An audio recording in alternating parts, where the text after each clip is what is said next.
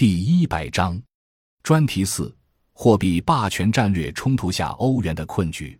欧债危机、中东战乱和新兴市场金融危机，并不是孤立发生的个别事件，它们其实都是全球货币战略冲突的症候。唯有在深层的地缘政治层面着手分析，方能看出当前全球纷乱局势背后的一连串线索。美国经历九幺幺后十年的反恐战争，当前做出重大的地缘战略调整，自有其深层原因。美国和欧洲这个战略盟友，乃至和中国这个曾经一度被绑在耦合关系中同床异梦的贸易伙伴，在新时期的地缘战略上出现了利益冲突。美国无论何种政党执政，都要维护美国的核心利益，那就是以国家强权保障私人银行家获利而必须的强势美元地位。因此，美国的政治及军事核心战略也必然是极力维持美元的全球霸权。这是当前金融资本主义发展的主要矛盾。所以，美国的核心战略是要打压所有能挑战美元霸权的新兴货币。包括自己的盟友。二十世纪八十年代用广场协议打垮了日元，当时的打击目标还有德国马克。二战后，西德和日本是战败国，没有完整的主权。之后搭美国的军事战略便车，再度变成工业强国。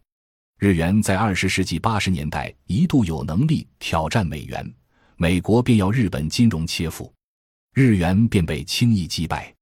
而德国幸免于难。乃因两德统一的历史机遇，西德增发的货币用来对应地货币化东德乃至苏联和东欧国家的庞大实体经济，诚然，吸纳东德的工业产能及居民消费，延迟了德国的金融化，才没有走上日本的金融泡沫化之路。而在德国完成统一消化了东德的工业产能后，法、意等西欧国家也成苏东货币体系解体之势。加入了以西方货币来货币化苏联、东欧庞大实体经济的获利大潮，相当于美国支付成本获得的西方阵营的冷战胜利留下的和平红利被欧洲获取。于是，一九九四年，欧盟在成熟的条件下成立，一九九九年欧元区正式成立。但是，没有哪一个国家的顶层设计比美国更理解货币的本质和机制。美国看准欧元有先天缺陷，那就是缺乏作为主权货币所必须的内部政治统一性。于是，美国积极介入南斯拉夫科索沃战争，就是冲着欧元去的。在一九九九年欧元诞生之际，美国在欧洲的火药库巴尔干半岛煽风点火，无异于放大欧洲的政治不稳定性，尤其是挑起欧洲和俄罗斯之间的矛盾。因此。美国似乎是通过科索沃战争来凸显欧元的先天缺陷的信贷基础主权的不确定性、矛盾性及不稳定性。欧元最大的问题其实不是希腊或欧洲五国，那只是表征。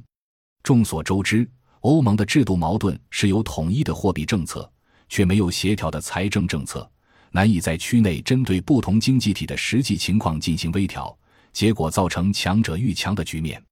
像美国和中国这种有强大中央政府的政体，一旦某地区或部门出现问题，联邦或中央政府可以超越局部利益进行调节平衡。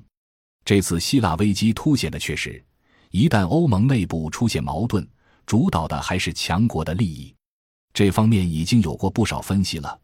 但大部分研究者都忽略了美国对欧元的战略性打压，相对的加剧或放大了欧元区的内部矛盾。欧元的真正问题是它承载了两种矛盾的功能与期望。金融资本阶段的主要矛盾是不同金融利益集团的竞争。欧元甫一问世，立即形成了欧洲的金融利益集团与美元集团的对抗，这中间牵涉到庞大的利益调整。但欧元的先天缺陷和美国的打压，令欧元始终无法享受美元的信用优势，不像美元般可坐享全球铸币税，在全球贸易中进行制度寻租。于是，欧元资本只能靠内部收益来维持欧元资产的收益率。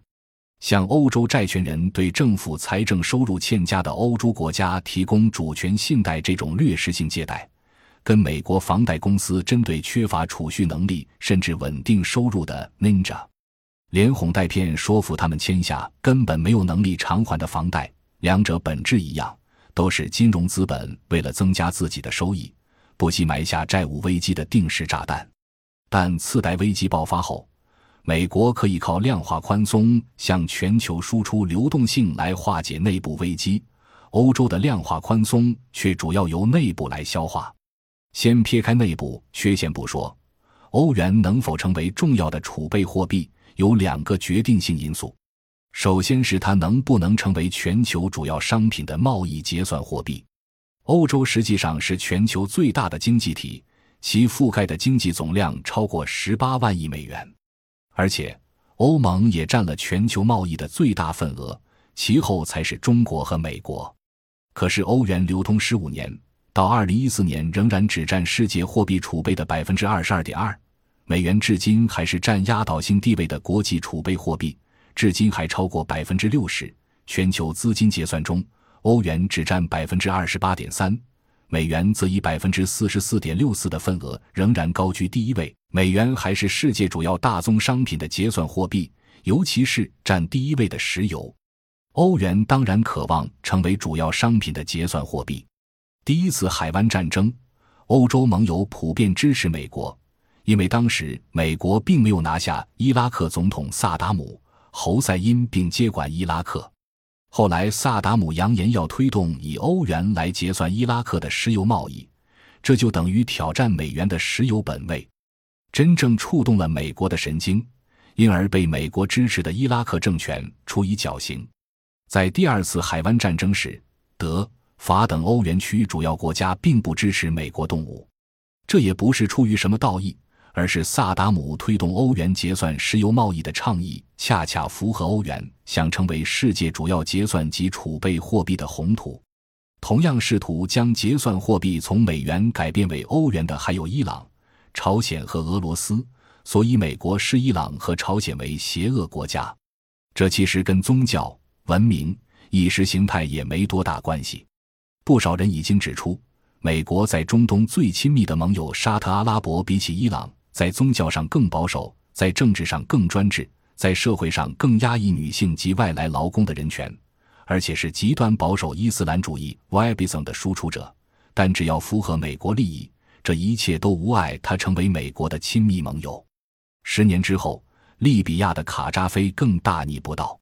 他不仅提倡石油去美元化。甚至要甩开欧元，倡议以黄金为基础，以本国丰富的石油储备为后盾，成立非洲货币同盟。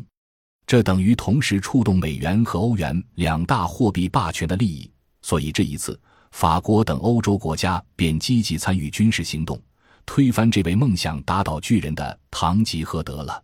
说到底，在金融资本阶段的国际币元地缘政治里，显见正义之师。有的只是各自的利益盘算。俄罗斯近年倡议建立欧亚贸易区，整合贯通欧洲和中亚的苏联成员国。换言之，整个亚非欧大陆的核心区将变相成为欧元湖，其连锁效应可以很大。如果以欧、俄、中亚为核心，再连接上中国、中东及非洲，美元在整个亚非欧大陆的影响力将大幅下降。只剩下泛太平洋美元湖，这才是影响美国接下来二十年、五十年乃至一百年国运的重大地缘格局重组。因此，欧洲和俄罗斯走得太近，并不符合美国的利益。美国必然不惜一切离间欧俄。唯有明白这一点，我们才能理解乌克兰事件的意义。美国已经不是第一次为了自己的一时利益而培植及利用极端分子。昔日较突出的例子是阿富汗的塔利班基地组织拉登，最近的例子是伊斯兰国。这一次，美国支持乌克兰的法西斯极端组织搞了次实质上的政变，把一个合法的民选政府拉下台，引爆乌克兰内战，把俄罗斯推向欧洲的对立面，切断了欧俄货币同盟的可能性。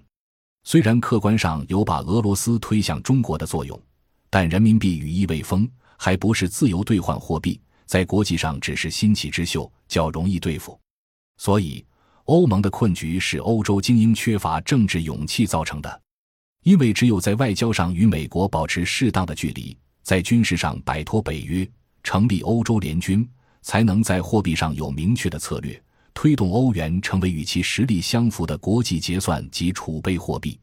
这也难怪，欧洲从来就不是统一的政治体，由二十八个国家组成，有二十四种官方语言。根本没有可能形成强大一致的意志来自立于美国之外，于是，欧元只能是被美国打压和规定界限的区域货币。欧元无法成为主要国际商品的结算货币之一，则没有可能挑战美国的全球储备货币地位，也无法在全球进行制度寻租，享受全球铸币税的庞大利益。那就只能在内部榨取弱国来维持金融收益率。这正是欧元的困局。希腊这些基础较弱的国家，不惜靠高声弄虚作假，也要跻身欧元区，结果却因为缺乏竞争力，资金流向法兰克福，堕入了传统产业萎缩、信贷却不断膨胀的陷阱中。在低成本借贷条件下，靠借钱维持虚假的经济增长，在一个赢家通吃的森林法则主宰的金融世界里，希腊成为金融化洪流的输家。欧盟为了确保欧洲金融资产的价值，坚持以紧缩政策迫使希腊放血还债，令其陷入紧缩衰退的恶性循环。欧元本意是要成为可以与美元并立的世界性储备货币，但欧元甫一创立，美国便暗中打压，